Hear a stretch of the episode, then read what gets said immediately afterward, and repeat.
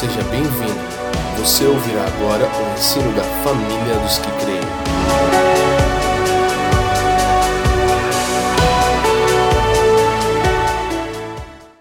Gente, então hoje nós vamos encerrar a nossa série O Evangelho Completo. Diga comigo o Evangelho Completo. Então, por cinco ou seis semanas, nós trabalhamos aquilo que nós chamamos de os três capítulos do Evangelho, ok? E os três capítulos do Evangelho é, é o meu amigo que eu estou achando que é, você, você, o Jones. Bem-vindo. Fica em pé, meu irmão. Gente, esse, bem-vindo, cara. Esse Jones Mendes é um dos radialistas da Sara Brasil. Um cara que a gente ouviu milhões de vezes. A gente falou agora no Instagram esses dias, né? Tá nos visitando. Bem-vindo, mano. Bem-vindo. Muito legal, obrigado. Esse cara é incrível, mano. Muito legal. Ó, tô, agora fiquei mais feliz ainda, você vê? A gente encontrou o Bigard, mano, agora voamos junto com o Bigard, pastor do Bola de Neve, cara muito legal. Vai estar com a gente aqui também. Ele não se convidou, mas eu convidei, irmão. Então, na dúvida, né?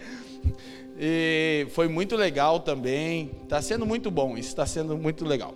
Então a gente trabalhou a série, estamos trabalhando, encerrando hoje, o Evangelho completo. Nós falamos basicamente que o Evangelho tem três capítulos. Quem estava aqui na semana passada e foi edificado? Com sinceridade, diga assim aí. Felipe é, trabalhou o tema o Evangelho Eterno e eu vou terminar, mas eu vou fazer um, um, uma recapitulação daquilo que nós falamos até aqui. Então, para tal, Rosa, por favor, Atos 20 e 24.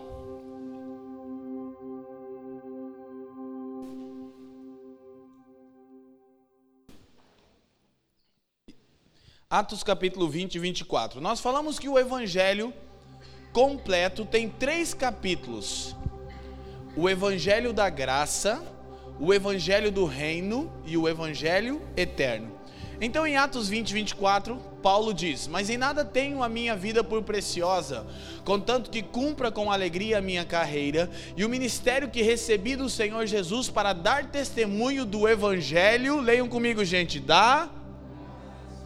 Bom, vamos tentar tudo que está escrito ali: o Evangelho da.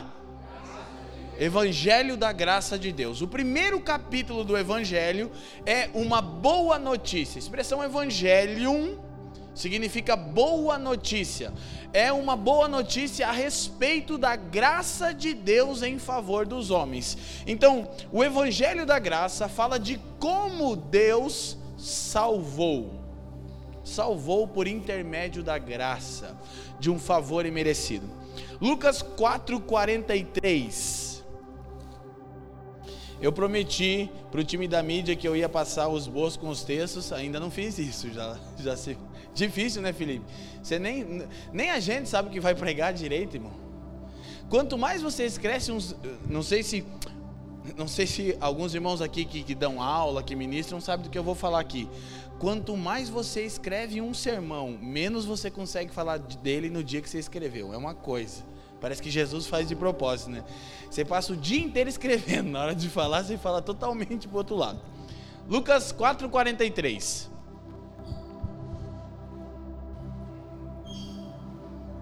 Então, o Evangelho da Graça fala de como Deus salva, salva por intermédio da graça. Lucas 4,43 é Jesus falando, e a Escritura diz: Ele, porém, lhes disse: Também é necessário que eu anuncie a outras cidades o Evangelho do. Boa noite, gente. Vocês estão aqui? Glória a Deus. Eu sei, não deu no primeiro turno, mas vai dar. Vamos lá, gente. Fica mais feliz, vamos tentar de novo. O Evangelho do Pronto, porque para isso fui enviado. Então Paulo diz ter sido enviado para dar testemunho do evangelho da graça de Deus, ou seja, a boa notícia a respeito de como Deus salva por intermédio da graça. Já o Cristo diz ter sido enviado para dar testemunho do Evangelho, a boa notícia a respeito do reino de Deus. Então o Felipe organizou isso muito bem, eu quero dar o crédito para ele. O Evangelho da graça, como Deus salva. O Evangelho do reino, por que Deus salva? Porque Deus operou a obra salvífica em Cristo. E agora Apocalipse 14, 6. Esses foram os três textos que nós falamos cinco semanas ou seis com essa? 6 com essa. É, houve uma introdução, né? E eu falei duas sobre o Evangelho da Graça. E vi outro anjo voar pelo meio do céu e tinha o. Vamos lá, gente? Evangelho eterno para o proclamar aos que habitam sobre a terra e a toda nação e tribo, língua e povo. Então, o Evangelho eterno, a boa notícia a respeito da eternidade, fala de o que Deus salvou. Digam comigo, o Evangelho da graça, como Deus salvou.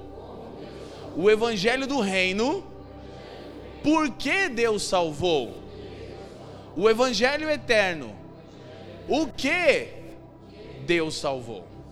Resposta: todas as coisas.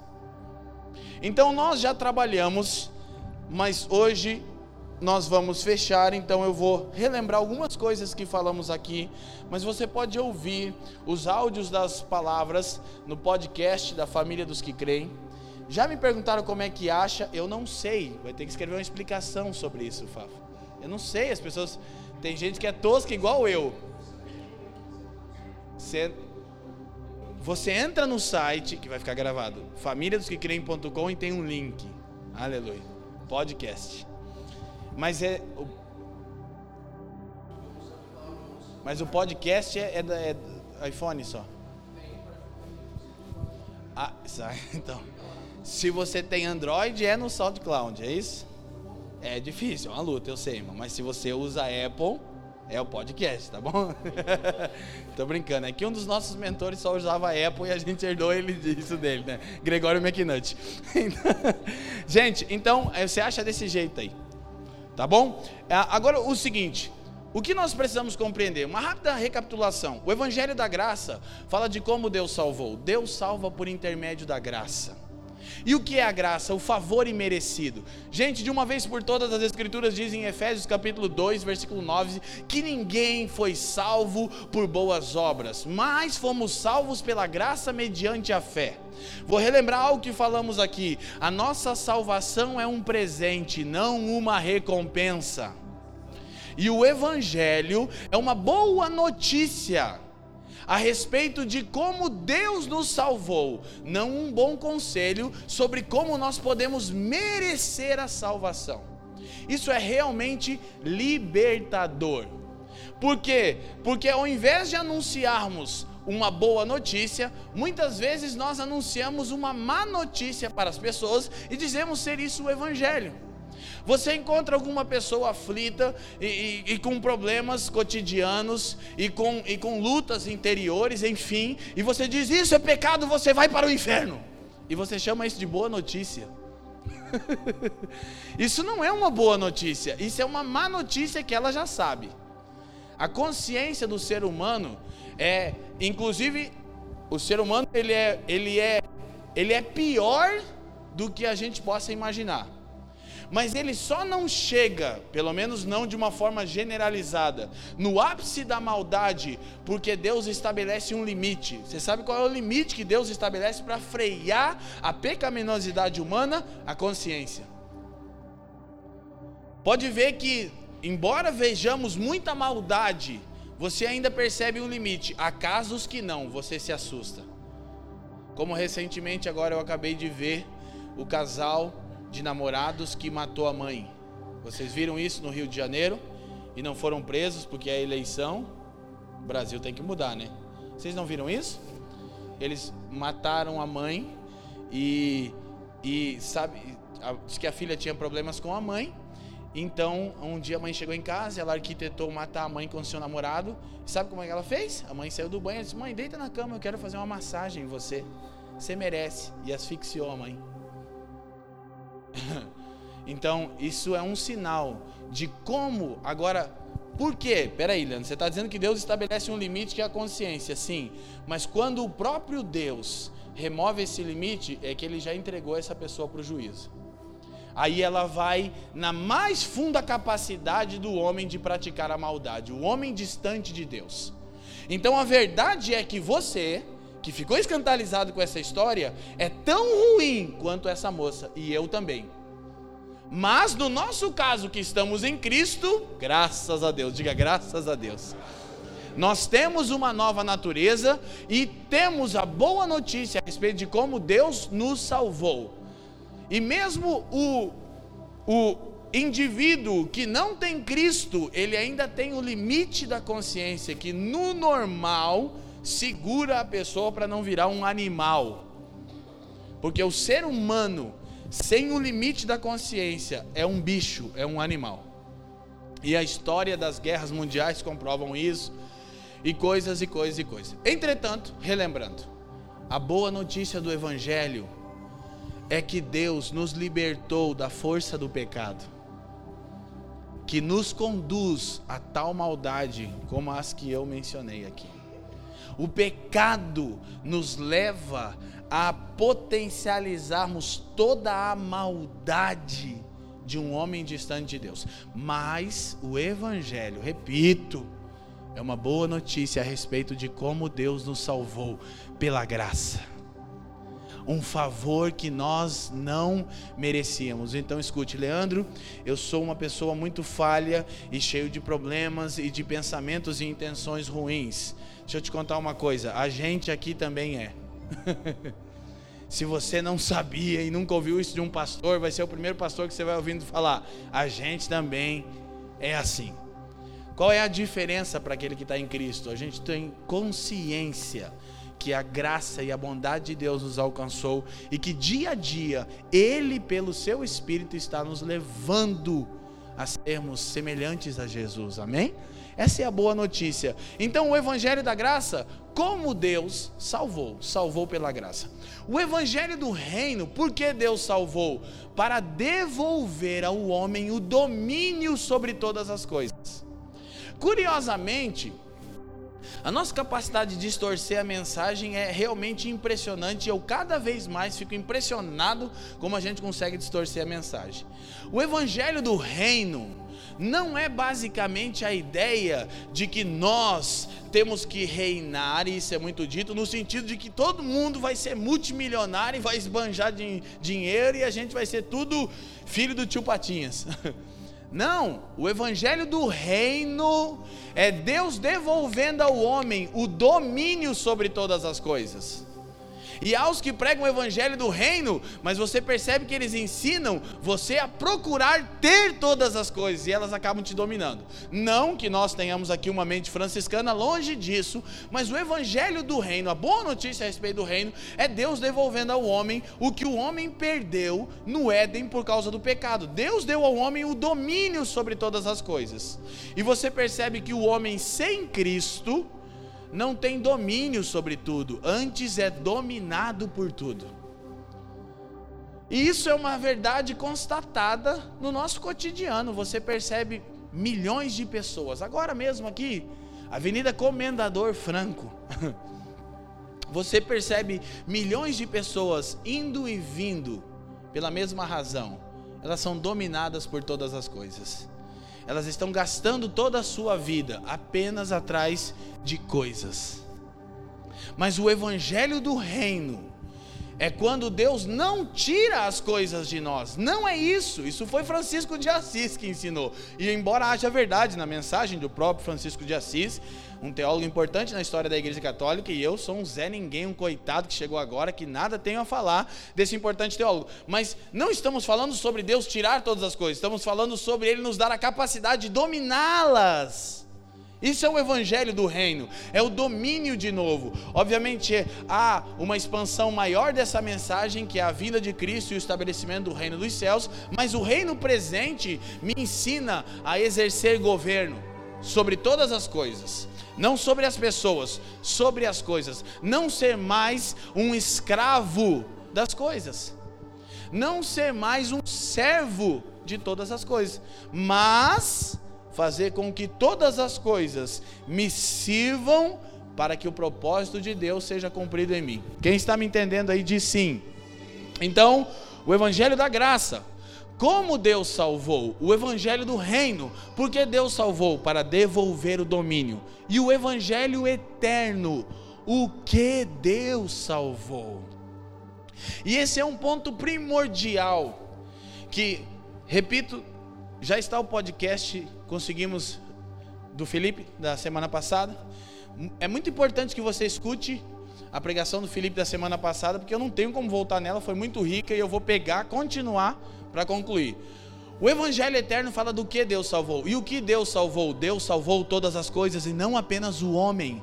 Deus não é um caça-fantasmas que está procurando arrebatar almas para o céu. Não!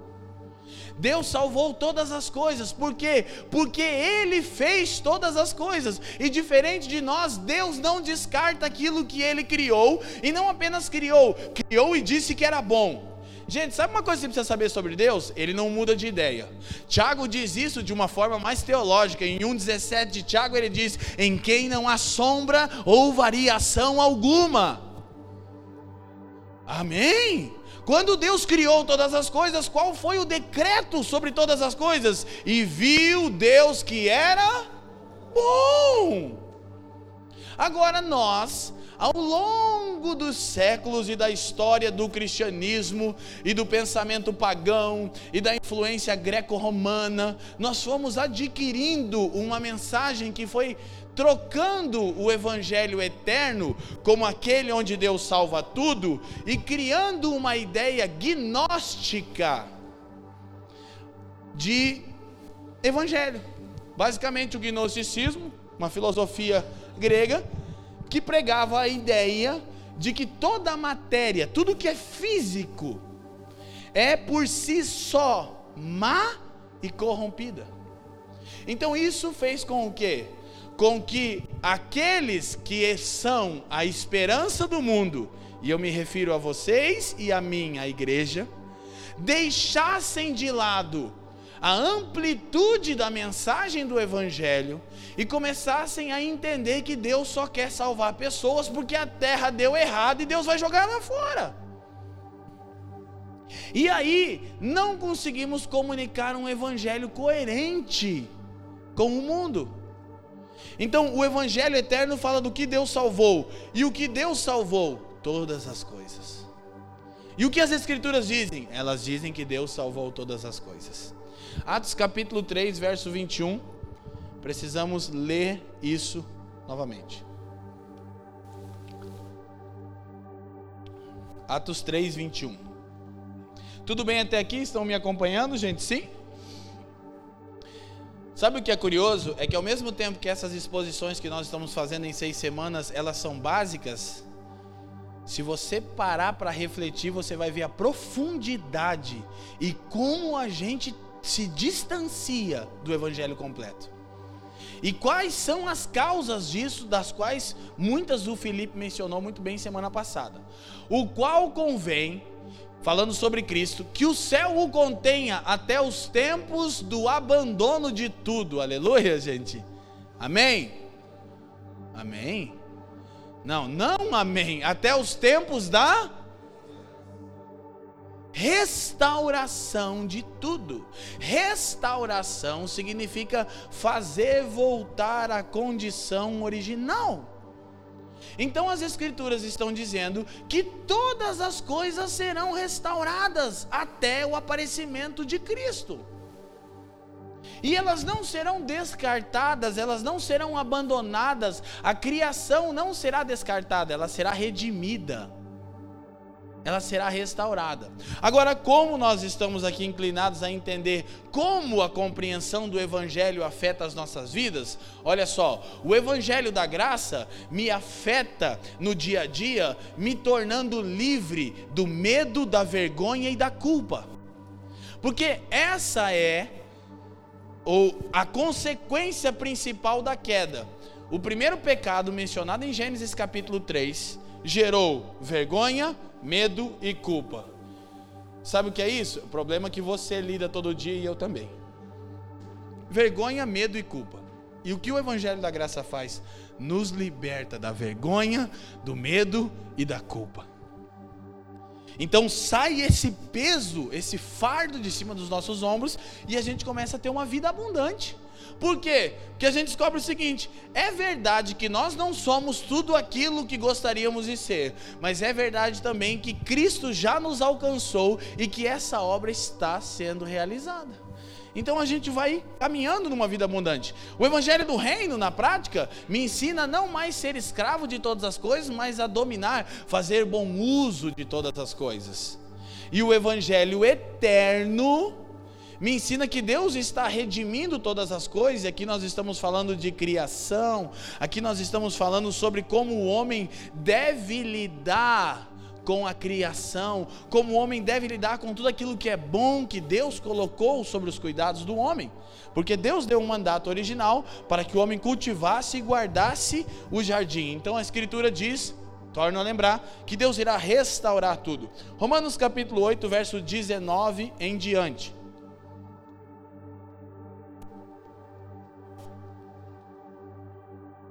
Alguns textos básicos porém muito importantes para a nossa compreensão. Romanos 8, 19.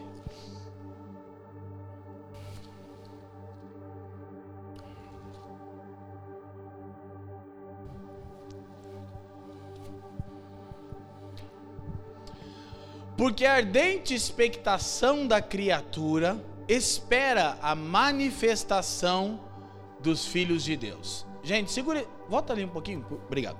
Segura aqui, eu não quero eu não quero complicar tanto. A gente está querendo descomplicar as coisas, mas eu também não quero ser raso.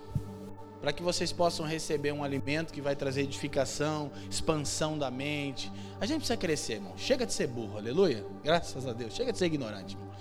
Então, a Escritura diz que a criação tem uma expectativa. Ela aguarda a manifestação dos filhos de Deus. Por quê? Porque a estrutura original do plano de Deus, Deus cria todas as coisas, mas todas as coisas não têm um objetivo claro. Deus passa a criar todas as coisas e você não entende bem para que elas servem. Mas quando Deus cria o homem, a última coisa que ele cria, então todas as coisas ganham significância.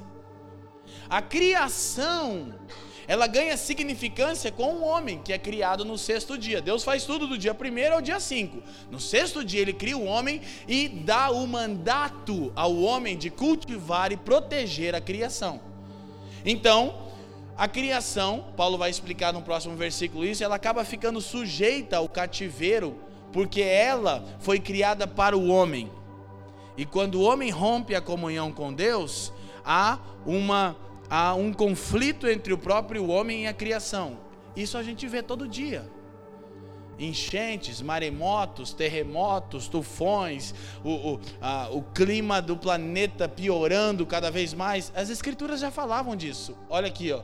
Cada vez que você vê a geleira lá na Antártida, tá piorando tudo e vai mudando o clima, vai matando milhares de peixes, vai, vai afetando. Lembra disso aqui?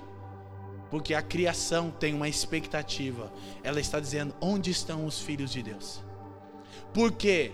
Porque os filhos de Deus foram criados para guardar, proteger, a fim de que toda a criação, toda boa criação de Deus, cumpra seu papel. Gente, tudo que Deus fez é belo, tudo que Deus fez é bom. Essa é uma razão pela qual a gente está procurando como igreja local, como família dos que creem, comunicar beleza em tudo que fazemos. A gente quer cada vez mais comunicar beleza. Por quê? Porque tudo que Deus fez é belo. E essa é uma outra razão que no meio é, evangélico foi se perdendo com o passar dos anos. Por quê? Porque tudo isso aqui vai ser destruído, não presta, vai ficar para o diabo. Então a gente foi ficando cada vez mais feio, né, irmão? Não no meu caso. No caso de alguns irmãos. A gente foi deixando isso, mas uma compreensão do evangelho vai te fazer entender. Tudo que você faz tem que ser belo, tem que comunicar a Deus. Você tem que fazer, eu vou já explicar isso, mas você tem que ter a compreensão que Deus está salvando, Ele está restaurando todas as coisas e que os que já foram salvos, a igreja participam dessa obra de restauração. Então a criação aguarda que os filhos de Deus se manifestem, porque Deus criou todas as coisas e depois criou o homem. Então todas as coisas na criação ganharam, perdão, significado com o homem. Agora Deus está fazendo o quê? Está recriando homens, que é o evangelho que, que Deus está fazendo? Está recriando o homem. Então, nós já falamos aqui numa outra perspectiva, fica aqui no texto, por favor, mas qual é a última coisa que Deus faz? Quem lembra lá? Gênesis capítulo 3, escola dominical. Deus cria o homem do pó da terra. E aí, Deus faz o que? A última coisa que ele faz? Quem lembra, gente? Um de cada vez, calma. Isso, tenha paciência. O que, que, é a última coisa que Deus faz ali quando ele está criando o bonequinho? Criou o bonequinho ali. Hã? Só para o quê? E aí o homem passa a ter agora a semelhança de Deus por causa do Espírito de Deus, ok? Então Deus criou o homem. Quando Jesus, que é Deus encarnado, morre, ressuscita e encontra com os discípulos em João capítulo 20, no versículo 22, o que que Jesus faz? Assopra sobre eles e diz: recebam o que a queda roubou de vocês. O que estava acontecendo? A nova criação, a recriação do homem. O homem está sendo recriado. Então, o que, que isso causa na criação? Expectativa. Estão me entendendo? Sim? O homem recebeu agora o Espírito de Deus. Então, o que você é em Cristo? Uma nova criatura. Por isso, o apóstolo Paulo vai dizer naquele famoso texto de Coríntios capítulo 5, que a gente já vai ali rapidinho, dizer que se alguém está em Cristo, ele é uma nova criação. Por quê? Porque Deus está nesse processo de restaurar quem nós somos. Então, vale a dica, presta atenção, para não esquecer. O ápice do Evangelho não é aquilo que fazemos, é aquilo que estamos nos tornando. O Evangelho não é sobre termos as atitudes de Jesus. Não, é sobre termos a sua natureza. Isso muda tudo. Por quê? Porque quando nós reduzimos o evangelho a boas obras e a boas atitudes, nós equiparamos o evangelho com qualquer religião comum, sem ser crítico das religiões. Por quê? Porque na sua maioria, todas as religiões ensinam você a ter boas obras. Mano, até e isso talvez seria até ofensa, mas não é o meu sentimento. Até o islamismo prega isso. Não é todo o Islã, o Islã que prega o, a quebração do pau, irmão. Isso são os xiitas, os, os, os kamikazes, né? Como tem em toda religião, né? Teus loucos. Não tinha um louco aí dizendo que representava o evangelho, candidato a presidente? Triste, um louco. Um louco. E eu tô segurando para não falar o que eu sentia cada vez que eu via ele. Agora eu sinto uma coisa, alegria. Porque a parte mais legal dessas eleições, né, foi os memes, né? Amém, irmãos? Glórias a Deus. Louco, eu fico com vergonha. Quando eu estou voando e alguém pergunta se eu sou evangélico, já não bastava os loucos da televisão. Agora tem um louco que se candidatou, que disse que ia ganhar no primeiro turno. Aí eu fico pensando, meu Jesus, se eu falar que eu sou evangélico, ele vai pensar que eu sigo aquele elemento que votou e foi para o monte esperar Jesus. Gente, aí vocês estão pensando, Leandro, você não pode falar assim. Não, eu posso e eu tenho que falar que isso não é evangelho. Hashtag não nos representa. Graças a Deus. Então é uma nova criação, não é só boas obras, senão você vai equiparar. Então o que está acontecendo? O homem está sendo recriado. Deixa eu te falar a boa notícia. Se você está aqui, preste atenção, e você ainda não creu no Evangelho, e talvez você pensa, olha, eu até gosto de Jesus, só que o meu problema é que eu não consigo ser como eu deveria ser. Essa é a boa notícia que a gente quer dar para você. Nem a gente. tá, mas então o que você está falando? A gente está falando que isso é obra de Deus pelo Espírito, que nos deu de novo o seu Espírito, que está dia a dia nos mudando de dentro para fora.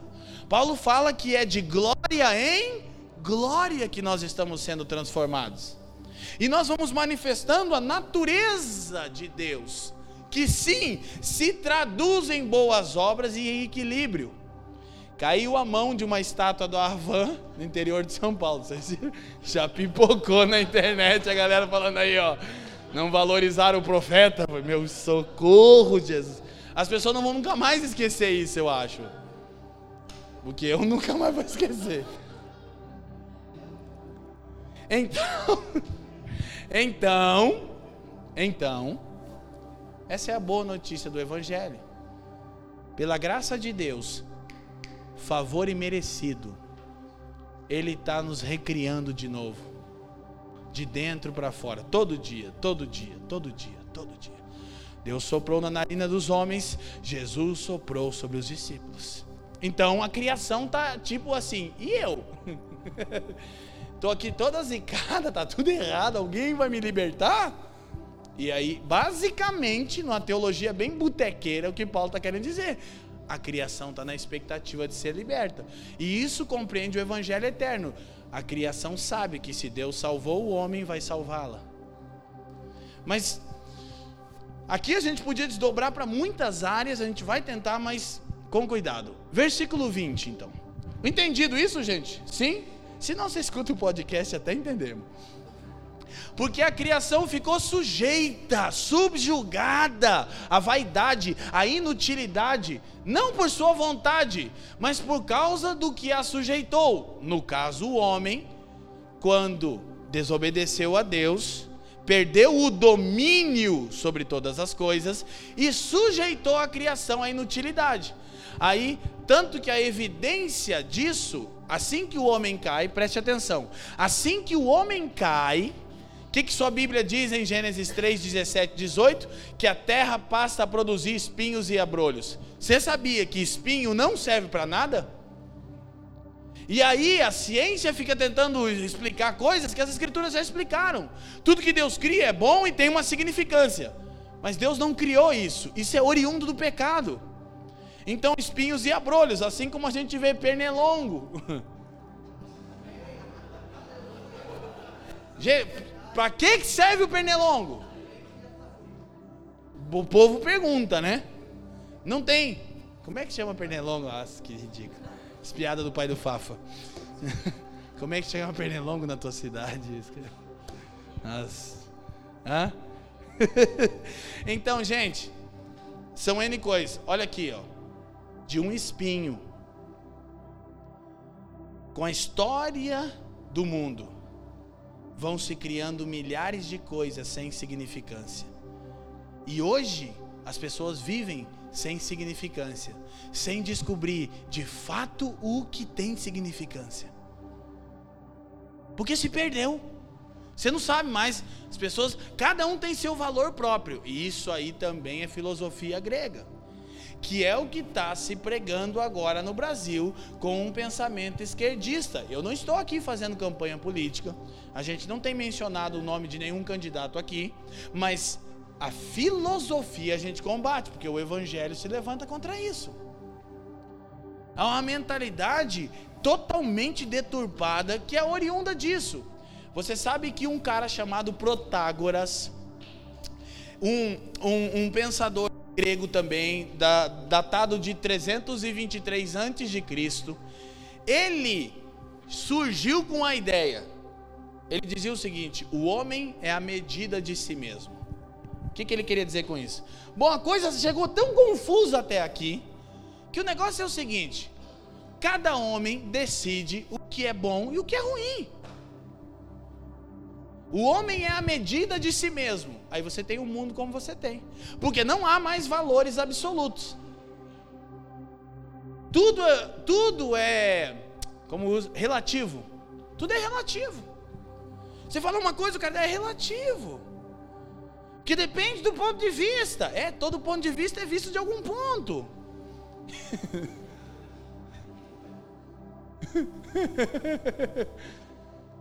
Mas há uma verdade absoluta nas Escrituras acerca do, da função e do propósito do homem e da criação. Por quê? Porque quem fez isso está requerendo dizer: fui eu que fiz, eu que digo para que serve. E a grande verdade é que todo mundo que alcança esse lugar de entendimento que o Criador é o único que tem direito de determinar o significado e o propósito da criação, quando você acha esse lugar, você descobre que você não estava vivendo, você estava vegetando. Mas quando você descobre o que Deus te criou para ser e como Deus disse que você deve lidar com todas as coisas, aí você começa a viver. Obrigado, irmão.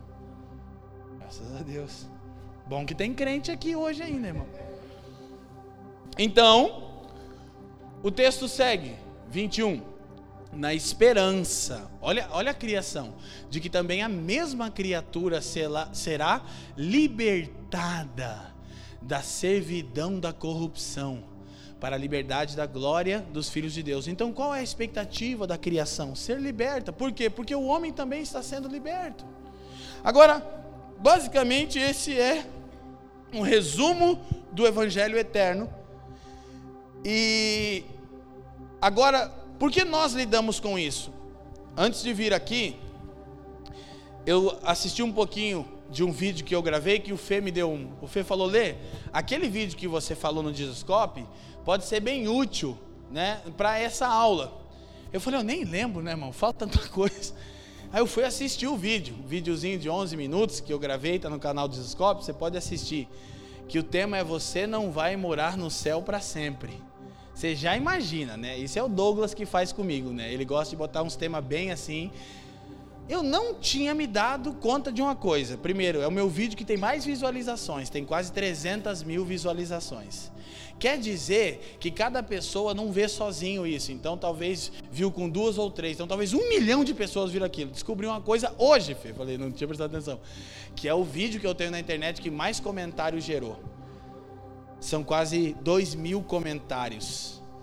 Heresia, heresia, heresia, heresia, heresia, heresia, desviado, desviado, desviado, coitado do Douglas, que pena, como é que ele foi cair na lábia do falso profeta. Eu não tinha me dado conta disso. Sabe por quê?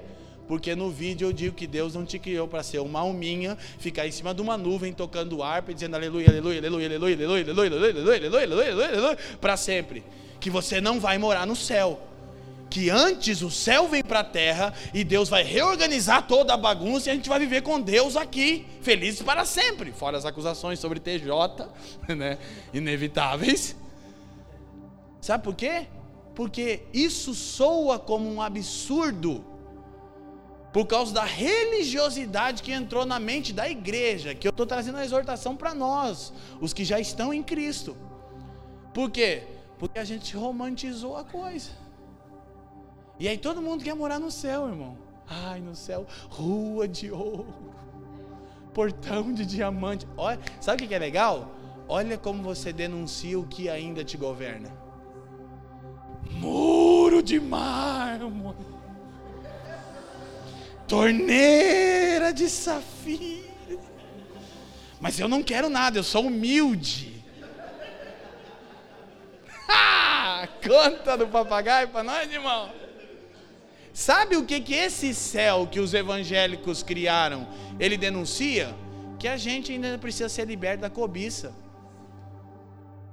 Porque há uma metáfora bíblica a respeito da glória da Nova Jerusalém, e talvez até tenha mesmo rua de ouro, irmão.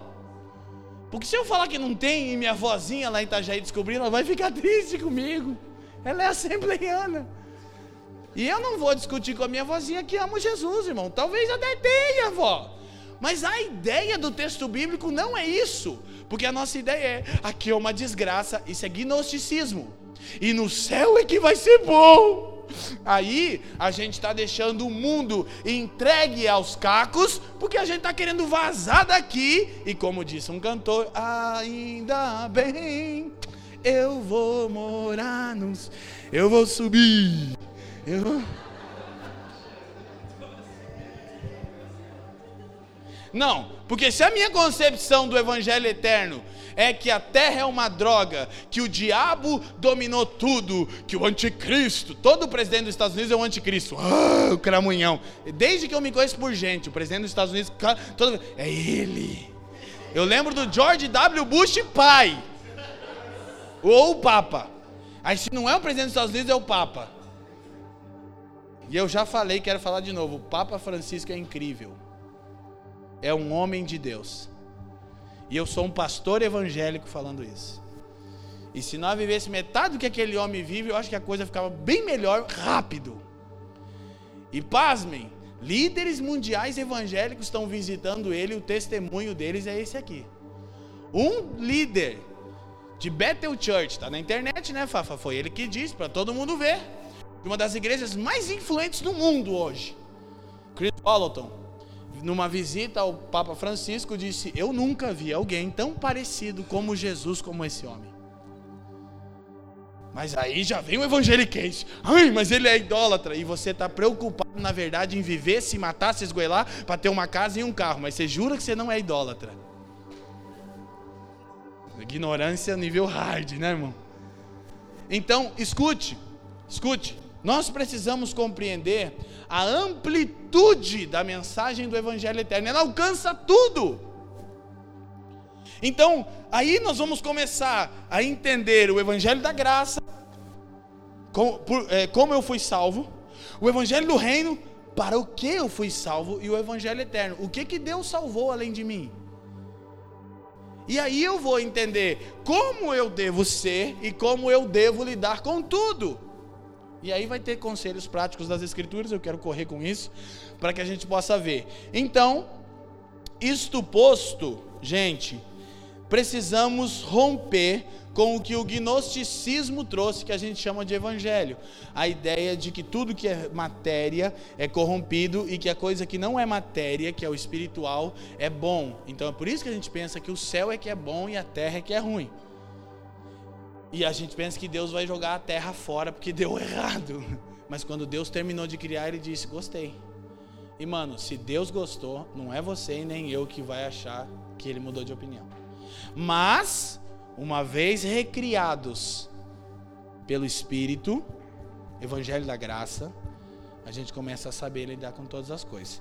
Então, esse dualismo sagrado secular trouxe, por exemplo, isso é uma, isso é uma história longa, né, de filosofia. Mas falar da nossa nação, trouxe o Brasil onde é que a gente está. Onde é que a gente está? A gente está numa crise extremamente polarizada, diante de uma das eleições, ou a mais, a mais conflitada eleição da história do Brasil, com a igreja acordando, mesmo em meio a exageros, sobre o papel dela na política e isso causando muito conflito entre os irmãos. Por quê?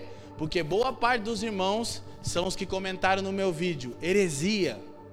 Por quê? Porque política é do diabo, Deus não gosta. Até uma coisa engraçada, você sabe, vou contar uma história. Havia um cara chamado Diabo conhecido também por Ferpa, que é pequeno, mas quando entra incomoda, né? havia, havia, havia um elemento com esse nome. Esse elemento se rebelou contra Deus e Deus o expulsou do reino. Quando Deus expulsou ele, ele era um quebrado. Saiu quebrado, não sei se Foi justa a causa. Foi justa a causa. Saiu com a ficha suja. Mas aí, com o passar dos anos, ele foi ficando rico. E hoje, ele é um dos caras mais ricos do universo. Sabe por quê? Porque os crentes enriqueceram ele.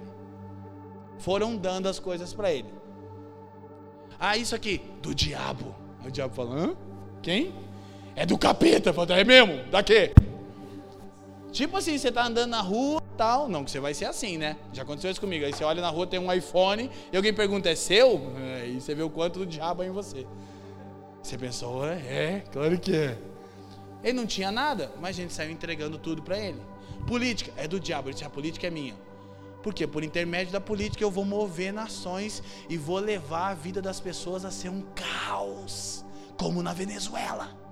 Por quê? Porque os crentes, os recriados de Deus, que deveriam entender que podem e devem se envolver na esfera, na esfera política, porque as Escrituras dizem que quando o justo governa, o povo tem paz, porque a mesma Escritura diz: Feliz é a nação cujo Deus é o Senhor, eles me deram a política.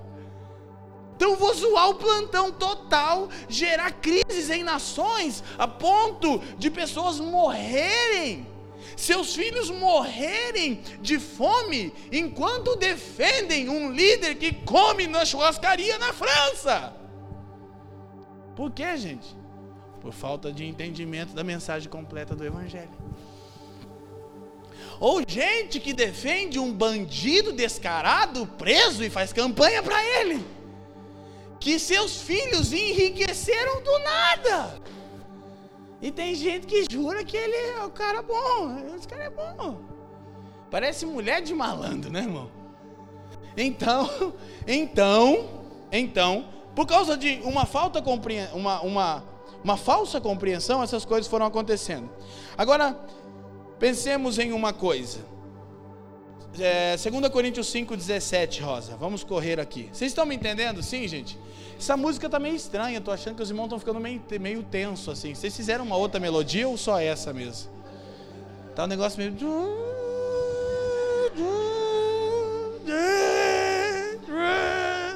Não tá um negócio meio. Era pra gente ficar feliz. Não, tá gostoso? Tá bom? Tá bom? Tá gostoso? Que é para vocês, tá bom, gente?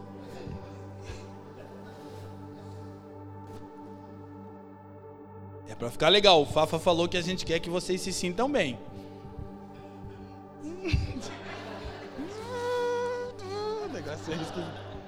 Vamos lá. Vocês estão felizes ainda, gente? Amém? Vocês estão felizes? Assim que, se alguém está em Cristo, esse foi alcançado pela graça, vou repetir o que é um cristão? É alguém que tem uma vida justa para esfregar na cara das pessoas que não conseguem? Não, isso é o Satanás, isso é o demônio o nome disso.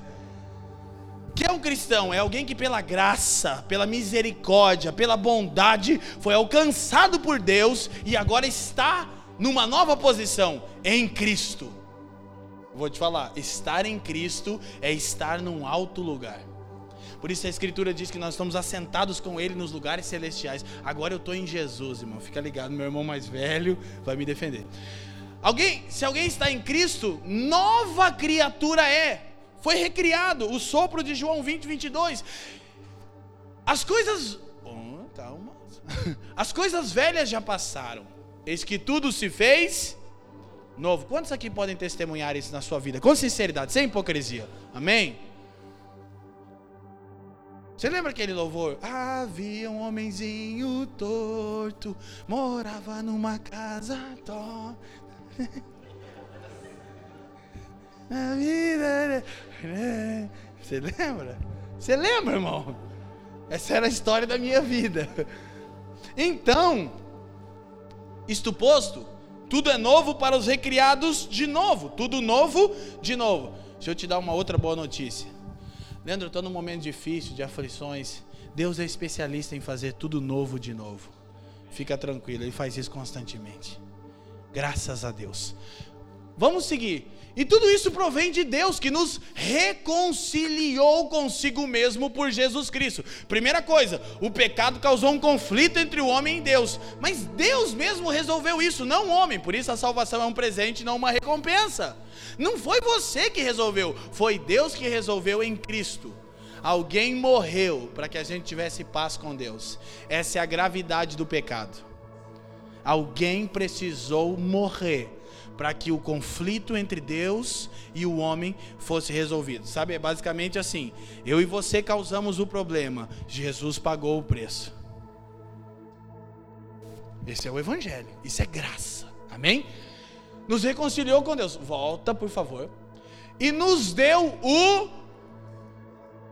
Olha, esse aí eu não sei se vai ter nesse novo governo, mas nós somos desse ministério aqui. Vamos tentar de novo. Não sei o que está acontecendo com vocês. Nos deu o Ministério da Reconciliação. Ministério, trabalho. Qual que é o nosso trabalho? Anunciar o evangelho eterno, o evangelho completo, onde todas as coisas agora estão re reconciliadas. Agora não há mais conflito entre o homem e todas as coisas. Por quê? Porque o conflito entre o homem e Deus foi resolvido em Cristo. Porque havia conflito entre o homem e todas as coisas? Porque o homem entrou em conflito com Deus por desobediência. Uma vez que isso foi resolvido, isso aqui começa a ser resolvido também. Aí agora eu posso tanto fazer uso de todas as boas coisas que são criadas pelo homem por inspiração de Deus. Sabe que é uma, coisa, uma das coisas que eu acho incrível? É que essa mentalidade gnóstica, platônica, dualista, greco-romana, ela nos rouba e nos emburrece a ponto de botar. Gente, quem que foi que falou, amor? Você estava comigo, eu não sei quem falou. Ou o Felipe que falou semana passada. A, a, ponto de pensar que o propósito de Deus é que a gente seja tipo um bebê com cabelinho enrolado de fralda, tocando uma harpa, né? É o que Deus quer que a gente seja, tipo anjo, né? Bebezinho loirinho, cabelo enroladinho, de fralda, tocando uma harpinha. Imagina o Leandro assim, irmão. Fico imaginando isso agora. Então, então, isto posto, nós recebemos o trabalho da reconciliação. Aqui é o ponto. Na verdade, eu ia começar a pregar aqui, né? Mas sempre é assim. O trabalho da reconciliação. Para os que estão reconciliados com Deus, todos, todos receberam o trabalho, o ministério da reconciliação. De aprender a conciliar tudo a conciliar, a manter harmonia, simetria com tudo. Então eu agora, recriado em Cristo, mas Leandro, eu não fui recriado, fica tranquilo, no final a gente vai orar por você se você quiser, vai ser incrível. O que, que eu tenho que fazer? Nada, só querer ser. Ele já fez. Essa é a boa notícia do Evangelho. O Evangelho é uma boa notícia a respeito daquilo que Deus já fez por nós e não um bom conselho sobre como a gente pode resolver o nosso problema. Então, isto posto, é esse o ministério que recebemos, o trabalho que recebemos da reconciliação e de conciliar todas as coisas. Então, isso vai afetar a nossa vida em todas as áreas. Desde, cara, como é que eu concilio família e trabalho? Porque essa é uma coisa extremamente conflitada, causando problemas gravíssimos nos nossos filhos, que por sua vez se tornam adultos deformados. Por quê? Porque a gente não tem que trabalhar para dar uma boa vida para meu filho. É verdade, em partes. Não, não em detrimento de comunicar os valores que ele precisa. Você sabe que isso, é, essa história é recente, né? A gente falou aqui em algum momento. A Revolução Industrial foi o start dessa loucura. Antes da Revolução Industrial, todo filho tinha a profissão do pai. Pai sapateiro, filho sapateiro. Pai carpinteiro, filho carpinteiro. Pai construtor, filho construtor. Por quê? Porque o filho crescia, tomava uma idade e ia trabalhar com o pai na função do pai. Então o pai transferia para o filho uma, uma profissão, um meio pelo qual ele ia ter uma vida digna, mas transferia para ele valores, porque eles relacionavam todos os dias. Quem está me entendendo? A revolução industrial tirou os pais de casa. Essa é a história, só ler, é recente. Tirou os pais de casa. E aí você tirou o ponto de referência das crianças. Resultado dessas crianças é a gente, cheio de trauma e de problema na alma. Por quê? E Freud explica com sabedoria, talvez um pouquinho exagerado. Boa parte da, do problema de todo ser humano é a relação disfuncional com o pai e com a mãe. E eu tô falando para pessoas que a maioria tem uma história assim e lidam com problemas e com dificuldades resultantes de uma história assim. Não, eu nem precisava do meu pai. Mentira. Toda criança precisa do seu pai e da sua mãe, sim. Agora, então, como é que eu concilio família e trabalho? Porque nós não temos o ministério da conflitação, da contenda, embora tem hora que até parece que a gente tem. Nós temos o ministério da conciliação. Então, como é que eu concilio família e trabalho? Simples. Vejo que as escrituras falam sobre família e vejo que as escrituras falam sobre trabalho. E elas não conflitam duas coisas primordiais. Por quê? Porque quem tem a palavra final acerca do propósito e significância de todas as coisas é Deus. Por quê? Porque Deus as criou. Amém, gente? Aí você não fica disfuncional. Eu quero ficar rico e a gente quer que você fique também, não em detrimento de perder a sua família. Não é ruim querer ficar rico, não. Ruim é amar o dinheiro. Se você quer ficar rico, porque você quer fazer boas coisas com seus recursos, a gente quer que você fique mesmo, vamos morar e vamos te ajudar. Não em detrimento de você perder seus filhos. Não em detrimento de você perder seu matrimônio. Não, então, vamos correr para a gente chegar na nossa reta final. Esse é o ponto primordial para nós.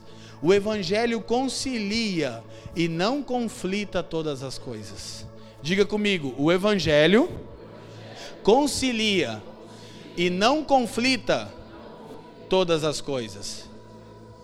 Qual que é o problema? É que parece que evangélico é um povo que gosta de treta, gosta de conflitar tudo. Por quê? Porque tudo no mundo. Já falei aqui para os irmãos, os irmãos perguntaram: você escuta música do mundo? Eu falei: você escuta música da onde? Rola som em Marte?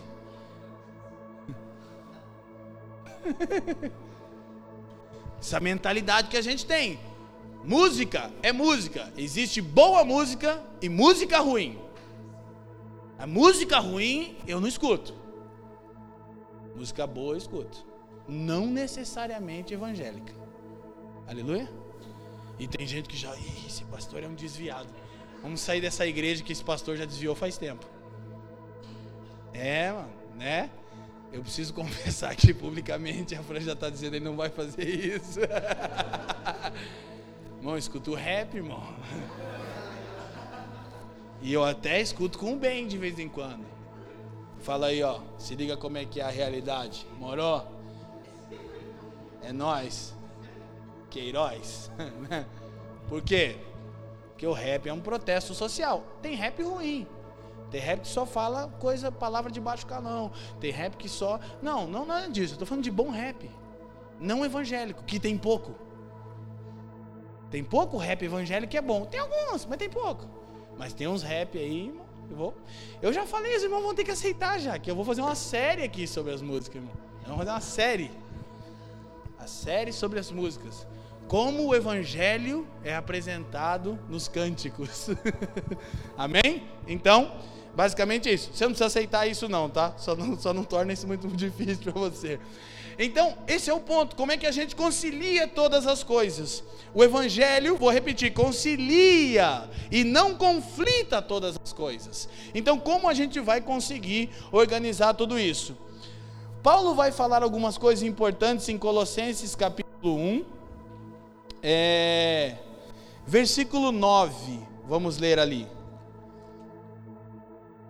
Jesus querido, eu precisava até tá quase no fim, mas vai dar certo.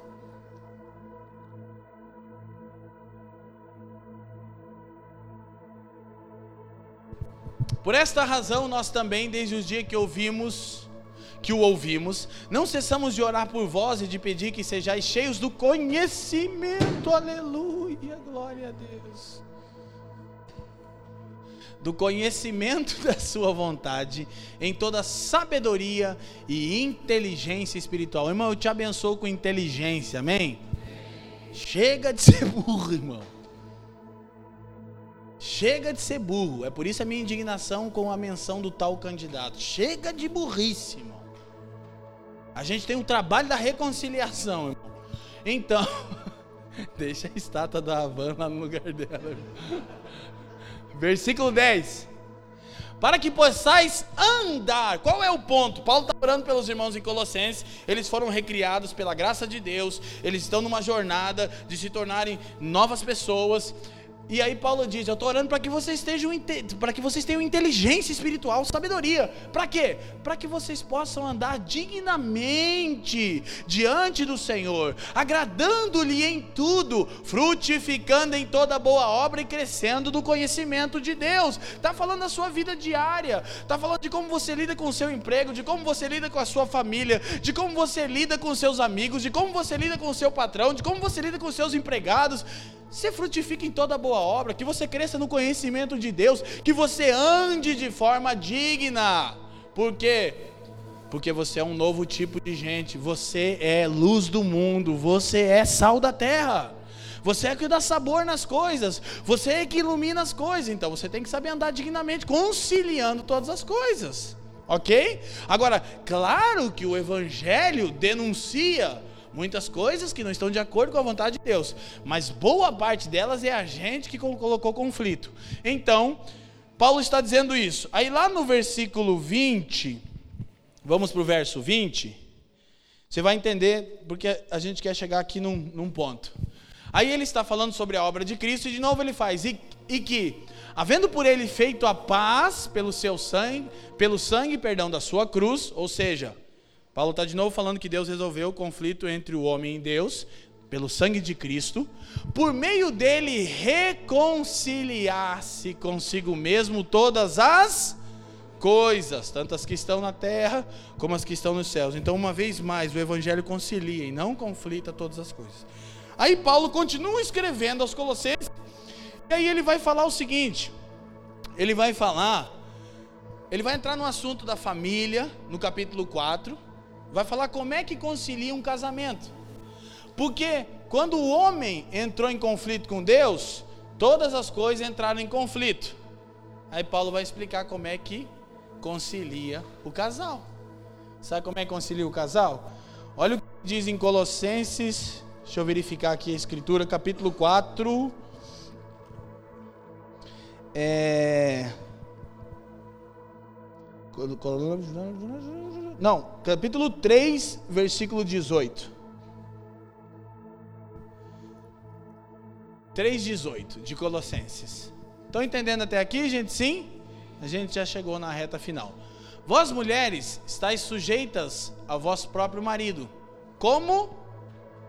Como? Convém no Senhor. Então, como é que uma mulher começa a entrar em conciliação com seu marido? quando ela submete a ele. Ah, eu não gosto. Você não gosta porque você não foi recriado ainda.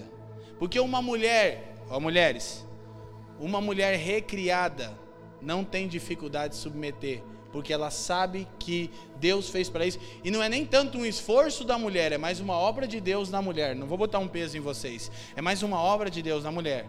Tá bom? Mas para as irmãs ficarem felizes comigo, depois senão a gente não vai ter mulher nessa igreja. Próximo versículo. É uma mulher que está projetando os textos, né? Capaz de não projetar mais nada nunca. Vós, maridos, amai a vossa mulher e não vos irriteis contra ela. Aleluia, viu, morzão? Ó, morzão, morzão. Como é que um marido entra em conciliação com a sua esposa? Amando ela. Como é que uma esposa entra em conciliação com o marido? Submetendo a ele. Alguém recriado, um marido recriado, uma esposa recriada. Ok? A gente quer falar das profundezas do Evangelho, mas a gente quer ver ele operando eficazmente nas nossas casas. Então ele vai seguir aqui o assunto. Olha os filhos. Quem aqui é filho? Hum. Os irmãos ainda levanta a mão. Glória a Deus. Só uma bênção, irmão. Obrigado, Arthur. Os irmãos são tão bem. Quem que é filho? Levanta a mão.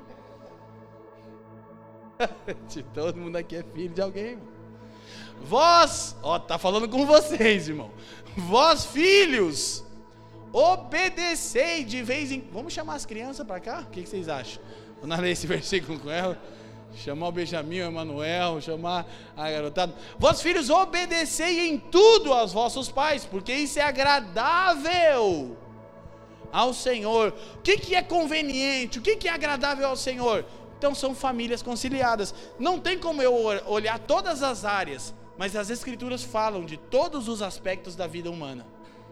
Elas trazem, e vou te voltar num ponto. Leandro, mas eu não consigo. Então para de tentar e se entrega à obra de Cristo. Não é um fardo para a gente sair daqui, poxa, a gente não está conseguindo ser. Na verdade, ninguém está mesmo. A gente está no processo. Mas a gente está consciente que a graça de Deus vai nos levar nesse lugar. Amém, gente? Amém?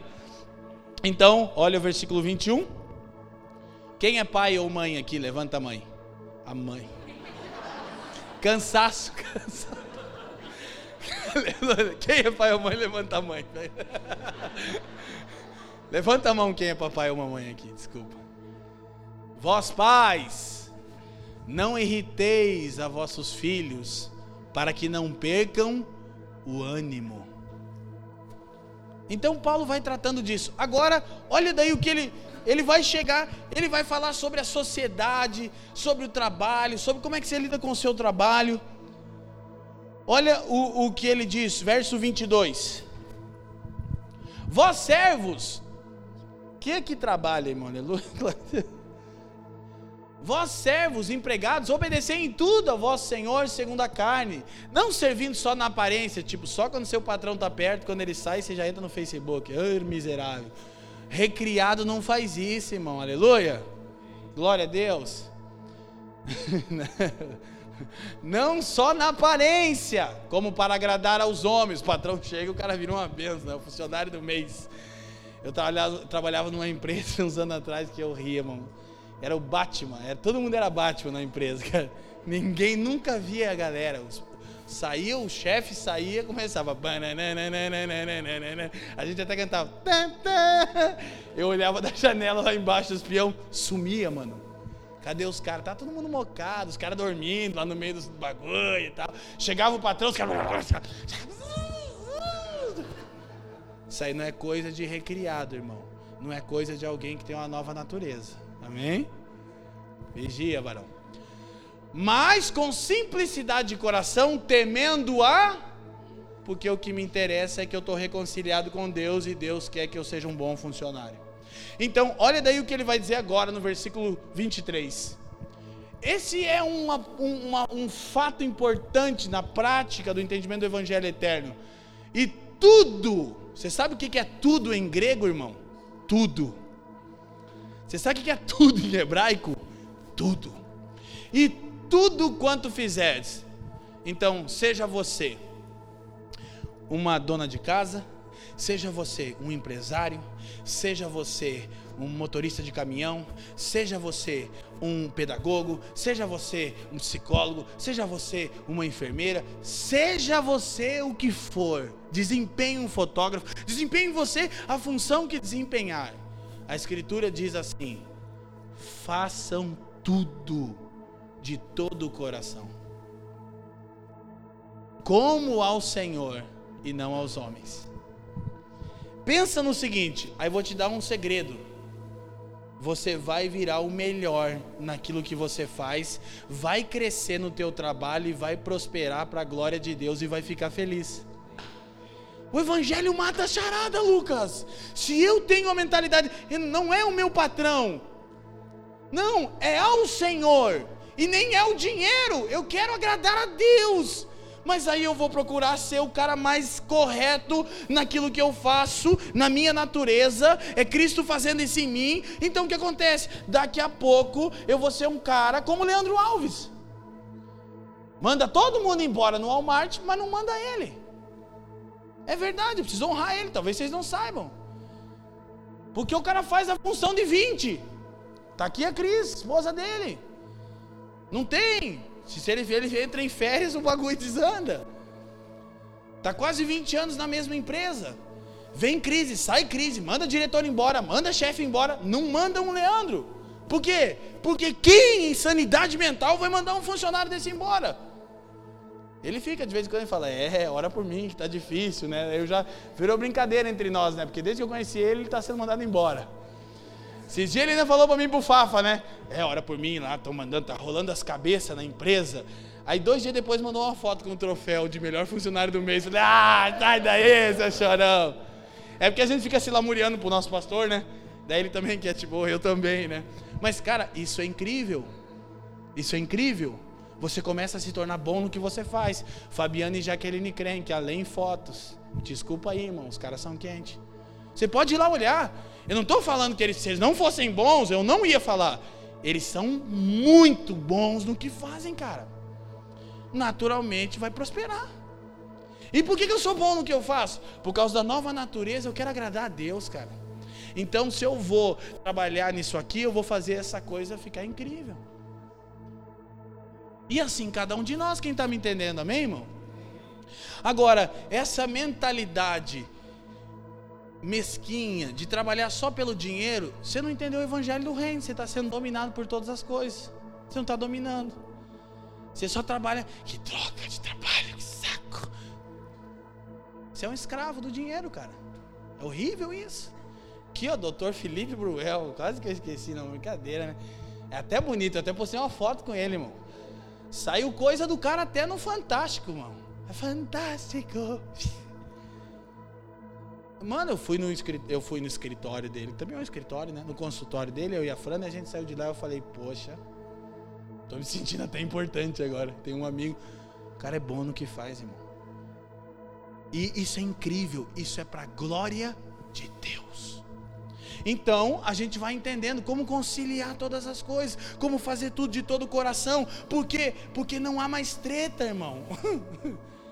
Não há mais conflito com as coisas boas. Elas agora cooperam para que em tudo eu tenha uma maneira digna de andar, para que eu seja próspero em tudo e para que Deus seja glorificado. Meu, o evangelho é uma coisa maravilhosa, irmão. Ninguém ainda descobriu uma coisa tão poderosa quanto o evangelho. Pode mudar nações, tem mudado nações. E se Deus quiser, e eu creio que quer, a gente está entrando na nossa estação, graças a Deus. Muitos anos atrás, um profeta correu norte a sul, leste a oeste, dizendo: Brasil, tu és escolhido. Eu ainda creio nessa palavra, amém? Então, mas o Messias de Deus é Cristo, aleluia. Então, o que nós precisamos entender, para a gente concluir aqui, que nosso horário já avançou. Eu ia entrar nesse ponto aqui com mais tempo. Se você quer anotar, eu vou te falar. Só que não foi nós que chegamos a essa conclusão, tantos outros irmãos até mesmo de Jocum, líderes importantes que ao longo dos anos foram repensando o evangelho e foram criando isso. Então, o evangelho eterno alcança a restauração de todas as coisas. Se Deus vai restaurar todas as coisas, eu preciso entender como lidar com todas as coisas e como cumprir o nosso chamado. Qual é o nosso chamado? Ser o fermento o fermento do reino na sociedade. A gente precisa de uma igreja triunfante, a gente precisa de pessoas que realmente eh, resplandecem a glória de Cristo onde estão. Então, ah, muitos irmãos, estudiosos e teólogos, é difícil dar o crédito disso para alguém, porque todo mundo falou um pouco disso, definiram a, a, sociedade em sete áreas, que chamam de sete áreas de influência, alguns chamam isso de sete montes. As áreas são família, religião, educação, governo, mídia, artes e economia. Qual literatura a gente pode recomendar para os irmãos de Jocum dessa área, Fernando? Darren Miller, os, vocação dele ou não? Ah, isso, isso. Esse foi o primeiro que eu li. Algumas literaturas para ficar gravado intencional mesmo, depois a gente repete, eu acho que a gente não tem na livraria. Daryl Miller, A Vocação, é, O Modelo Social do Antigo Testamento de Landa Cope. Esse livro é uma bomba, cara. É uma bomba. É a Landa Cope, uma, uma irmã muito importante, estava aqui em Curitiba dias atrás, né? Era isso? Ela disse que um dia ela estava vendo um noticiário na televisão, se não me falha a memória, era Dallas, que Dallas era a cidade mais evangélica dos Estados Unidos não sei quantos, igual o Brasil, 50 milhões de evangélicos, e nunca foi tão ruim. É verdade, gente. Por quê? Porque a gente não compreende o evangelho eterno. Aí ela disse que logo depois, não me lembro se é exatamente isso, ela mudou os canais e começou a ver as estatísticas da criminalidade em Dallas.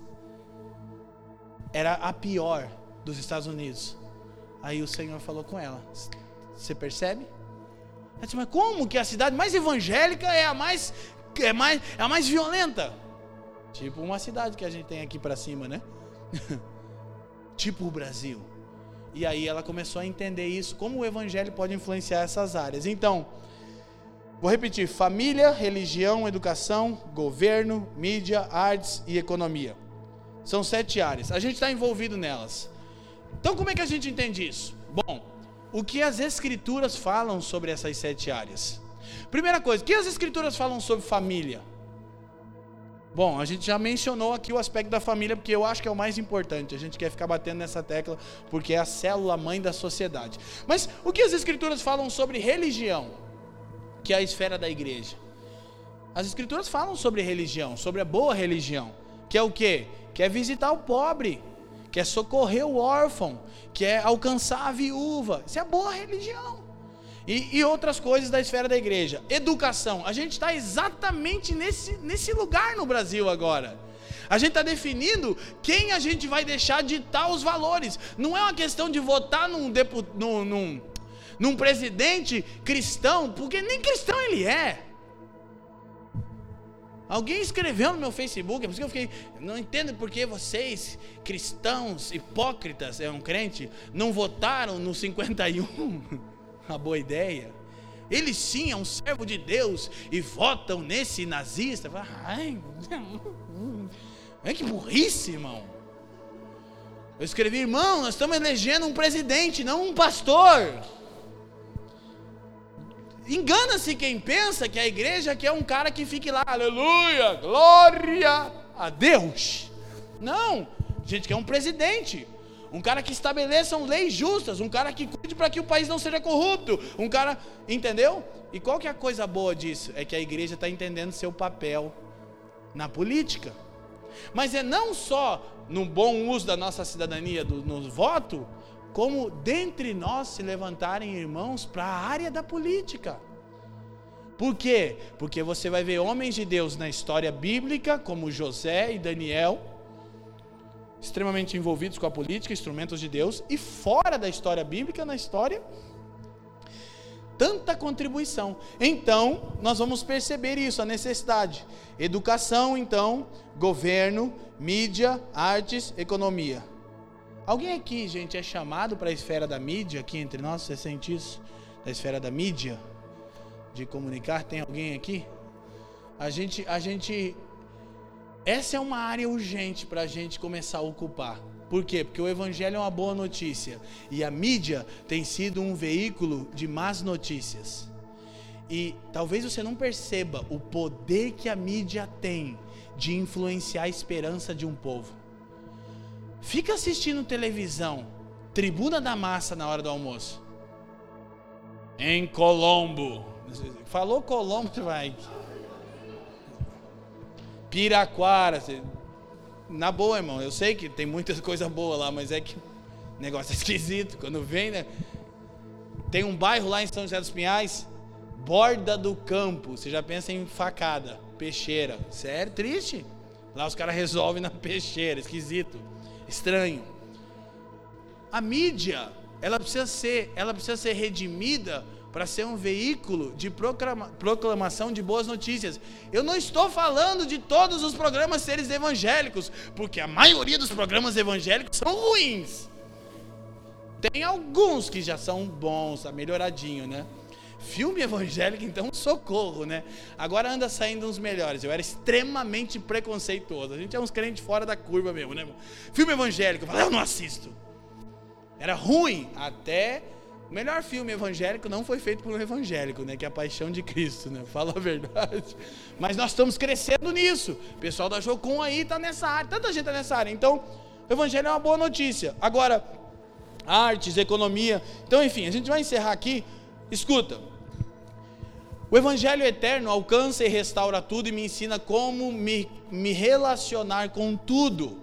Me ensina como a gente influenciar. Influenciar para quê? Para ir lá na Rede Globo dizer Jesus te ama e eu também. Não, não é apenas para que as pessoas sejam salvas, é para que o, toda boa criação de Deus, mano, queiram as pessoas ou não, as que estão em Cristo pela graça e misericórdia, ou as que não estão, tudo criado de bom, a inspiração tem um dono, Deus. O homem sozinho não tinha capacidade de fazer nada. O homem sozinho é um bicho, um animal, uma besta fera. Mas a bondade de Deus, isso é, isso é o que os teólogos chamam de graça comum, né? Wayne Gruden fala disso. O sol nasce para os justos e para os maus para os bons e para os ruins. Quer dizer, Deus inspira. E a gente tem tanta coisa boa, tecnologia, a gente tem tanta coisa à disposição para ser bem usada no crescimento, no desenvolvimento das nossas crianças, não apenas com, uma, com um cabresto de, não, mas saber fazer bom uso de todas as coisas. O Johnny está aqui, a Sara Brasil é uma das rádios mais ouvidas de Curitiba, que é boa, irmão, é legal, você, entendeu? Não é aquela coisa, então a compreensão do Evangelho vai nos levar a isso. A gente vai chegar aqui, finalizando. É, Colossenses capítulo 3, versículo 2. Eu ia falar sobre o monte da casa do Senhor, mas talvez a gente estende mais uma semana. Quem acha que seria legal a gente falar um pouco mais especificamente das áreas de influência semana que vem? Então tá decidido. A gente vai falar um pouco mais. Que eu, eu pensei que eu ia falar isso, mas não deu. É, então, gente, Colossenses 3, versículo 2. Trazer o reino né, para dentro dessas áreas é a nossa missão. Então, Paulo, naquela mesma carta ali, ó, que Paulo diz, ó, Marido ama a esposa, a esposa submete ao marido, pai não irrita o filho, filho obedece o pai, servo trabalha direitinho. Depois ele vai falar aos senhores, aos patrões, faz direitinho também, vai organizando a sociedade. Nessa mesma carta, ele diz: pensai nas coisas que são de cima, nas coisas celestiais, e não nas que são da terra. E aí o que, que a gente entendeu com isso? Aquela filosofia gnóstica. Então, irmão, não pensa nas coisas do mundo, nas coisas da terra. Não escute música do mundo. Não faça isso porque é o mundo, porque é o mundo, porque não sei o que. Não. Paulo está dizendo que a nossa forma de pensar deve ser modelada pelas estruturas celestiais. É pensar os modelos originais. Bom, Deus é quem criou a economia de uma outra forma. A gente precisa repensar. A gente falou aqui numa aula de quinta sobre a economia do reino de Deus. Foi mais uma introdução. Como é que a gente lida então com finanças? Bom, Deus é quem criou é, e inspirou alguém a criar a mídia, as comunicações. Como isso pode ser um veículo para a glória de Deus? Então, é pensar, diga comigo assim: pensar em modelos originais. Esse é o ponto. Para quê? Para que a gente saiba como lidar com as coisas na terra. Quem está me entendendo diz sim.